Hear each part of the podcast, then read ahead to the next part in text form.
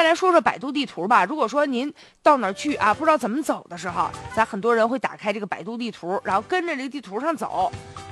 但没成想，现在打开百度地图，竟然呢在有的地方成为了招嫖的这个方便的一种途径了。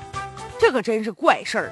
有知情人士就反映说，在上海部分地区啊，这地下色情业呢比较猖狂，而且有人居然利用百度地图来进行招嫖，已经成为呢违法犯罪的一种新动向了。记者呢就体验了一把，打开之后输入了洗浴，结果一点击出现了两千多个地址，上面你看那店的名字吧，特别的妖艳，特别时尚啊。你比如说什么叫东莞一条龙、至尊国际桑拿等等。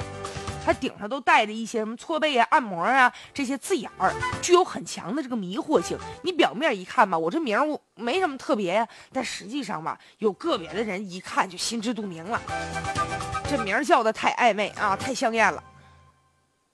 这也说明什么呢？现在这百度地图啊，是不是把关不严呢？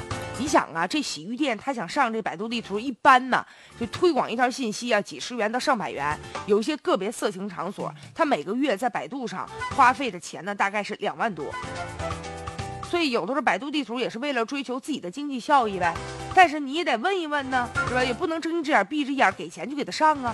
相比传统的一种招嫖方式，像这种现象的。就显得更加的隐蔽，而且呢，会形成巨大的黑色的利益，而且会给这个警方打击也带来一定的难度。你比如说，因为这个地下色情场所被打击啊，他第一时间就会大转移，转移到别的地方，然后呢，他就开始重操旧业了。这个流动性呢比较大，就像这个挤海绵一样。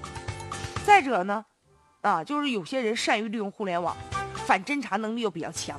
所以现在警方啊，经过初步的审查，现在已经确认了这种情况了，而且呢，将建立一个什么呢？就是扫黄信息的数据平台，通过呢这个严密的监控，监控线上的一些相关的信息和动态。所以也是需要多部门吧一起的这个联手啊，才能够呢制止这样的现象。